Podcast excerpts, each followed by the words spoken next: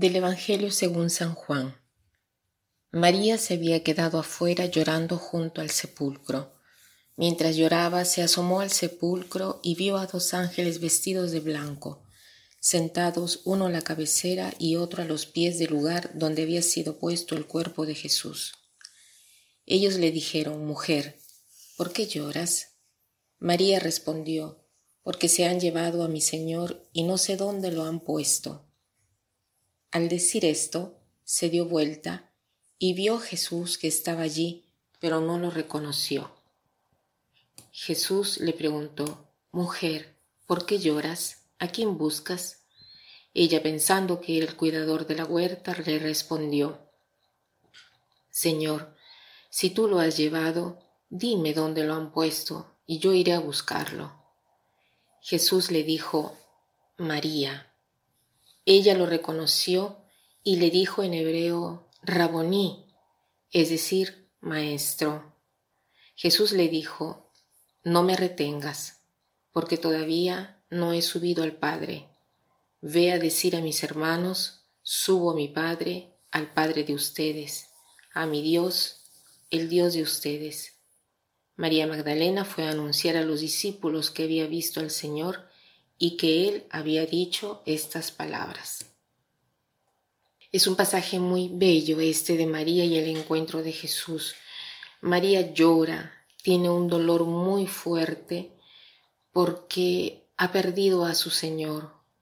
Y su dolor es tan grande que no le permite ni siquiera de turbarse, de impresionarse ante la presencia de los ángeles, ante lo sobrenatural. ¿no? Y en cuanto a esto de lo sobrenatural, hemos visto en otros episodios cómo los discípulos, María misma, ¿no? En el momento de la anunciación, se turban por este evento sobrenatural al ver estos ángeles. En cambio, María Magdalena ni siquiera se da cuenta que está frente a lo sobrenatural hasta que encuentra a Jesús mismo y no lo reconoce. ¿Por qué?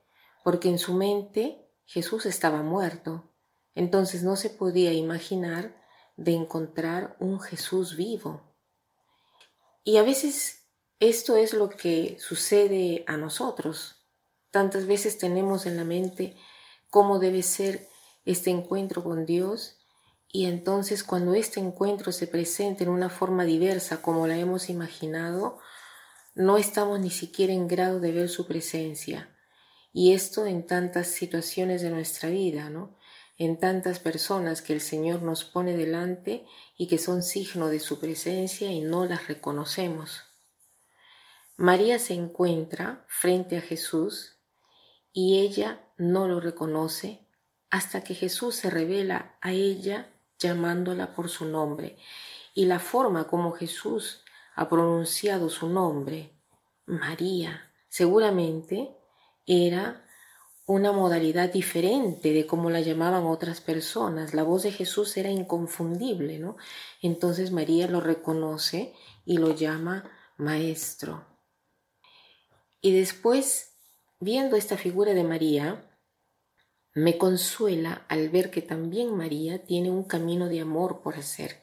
Seguramente era una mujer enamoradísima de Jesús pero tiene que hacer este camino porque también ella tiene la tentación de retenerlo a Jesús, seguramente quiere seguirlo, pero Jesús no se lo permite, Él tiene una misión para ella.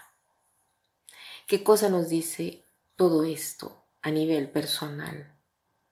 Tantas cosas. Pero a mí, por ejemplo, me dice de pedirle la gracia de enamorarme siempre más de Jesús.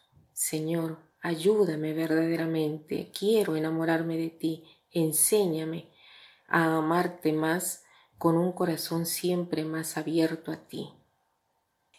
Me viene a la mente el hecho que María se alzó al alba. Su único pensamiento era el de estar al lado de Jesús aunque estaba muerto. Y nosotros a veces tenemos tanta flojera, fatigamos tanto a veces para levantarnos temprano, ¿no? En el sentido de dejar nuestras acciones para darle un poco de espacio al Señor que quiere estar más cerca de nosotros.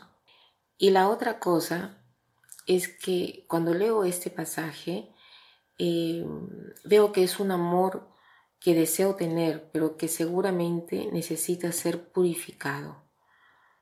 María quería retener a su Señor, y tantas veces pienso que la tentación de todos nosotros es de retener al Señor, Dios y a las criaturas. El amor tantas veces es infantil, es un amor de posesión. Entonces, quisiera compartir con ustedes lo que dice Humberto Galimberto en cuanto a esto. Dice, el amor no es posesión, porque la posesión no significa hacer bien al otro ni a la lealtad hacia el otro, sino solamente al mantenimiento de la relación que lejos de garantizar la felicidad, la sacrifica en cambio de la seguridad. Señor, que esto no, no nos suceda a nosotros.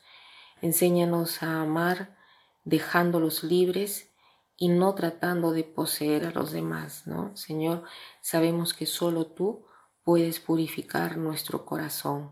Enséñanos a amarte. Que pasen un buen día.